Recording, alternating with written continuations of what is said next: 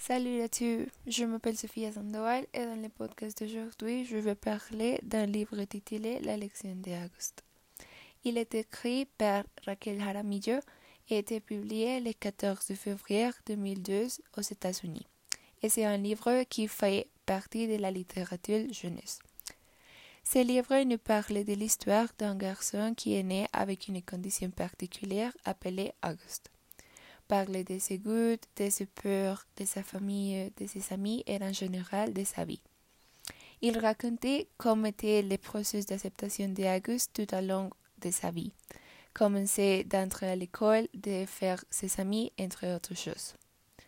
C'est un livre qui parle de sujets tels comme l'intimidation, le lycée et l'importance des amis et de sa famille, et aussi les une morale de ne pas jouer les gens par leur extérieur, mais par leur intérieur. À mon avis, c'est un très bon livre qui éveille beaucoup les sentiments chez les lecteurs et communique divers messages.